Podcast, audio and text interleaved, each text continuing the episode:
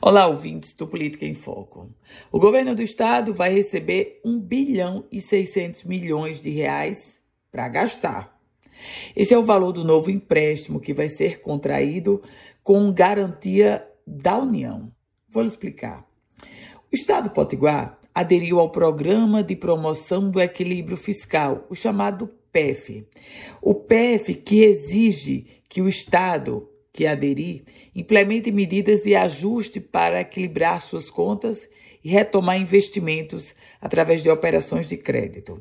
Como aderiu ao Programa de Equilíbrio Fiscal, o governo do Rio Grande do Norte vai receber, ou melhor, vai buscar no mercado empréstimo de 1 bilhão e 600 milhões de reais.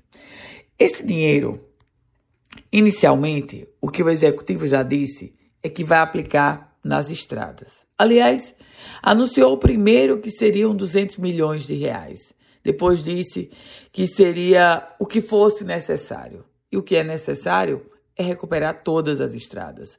Porque em quatro anos da gestão Fátima Bezerra, o que se viu nas estradas potiguares foi muito buraco. E o que se tem hoje é muito buraco. É uma buraqueira que traz implicações em vários outros segmentos, como o turismo, como o escoamento de produtos, a logística para o escoamento do agronegócio, como a saúde, afinal de contas, quantos acidentes não aconteceram provocados pelos buracos? E eu vou mais além.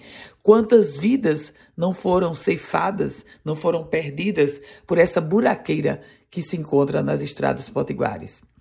Eu volto com outras informações aqui no Política em Foco com Ana Ruth Dantas.